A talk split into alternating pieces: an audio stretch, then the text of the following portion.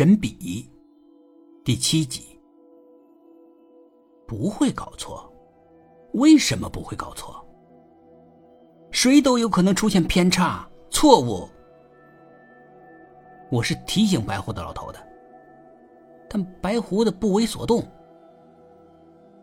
不会有错，我只好苦笑了。哎，你为什么这么自信呢？为什么不会有错？因为，我拜过神笔。神笔告诉我，你就是预言中的那个人。神笔，神笔就不会错误吗？白胡子老头瞪着我，连美丽的姑娘也瞪大眼睛瞅着我，似乎我刚才说了什么大逆不道的话。但白胡子老头还是耐心的跟我说话。神笔从来都没有错过，从来都没有错过，哦，从来都没有错过，也不意味着就不会出错呀。但我知道，我不能在这个话题啊再让他继续下去了，不然会惹狐仙不高兴的。我找另外的话题。那个神笔是怎么告诉你的？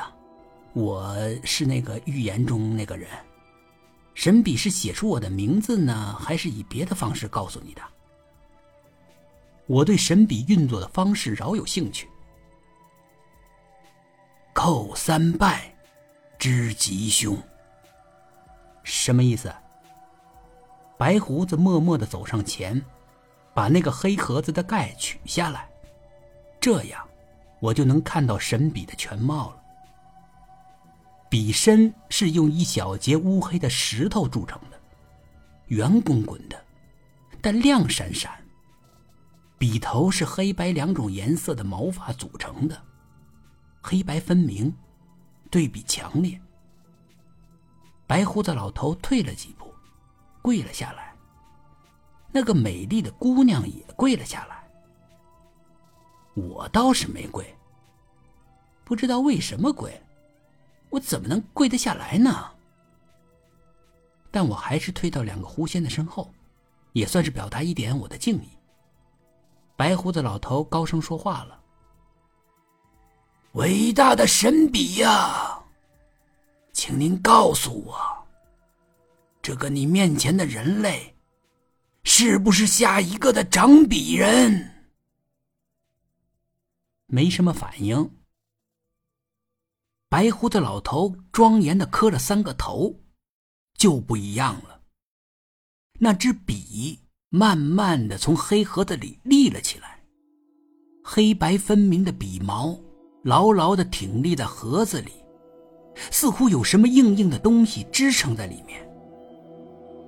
立了大概两分钟，才又慢慢的倒了回去。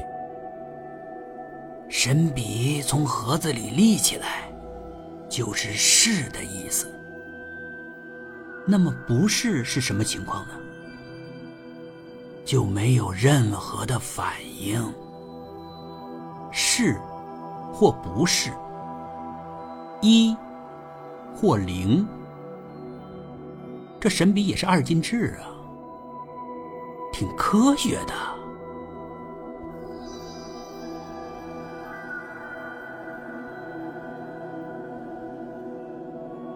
本集故事播讲完毕，点击上方的订阅，订阅不迷路。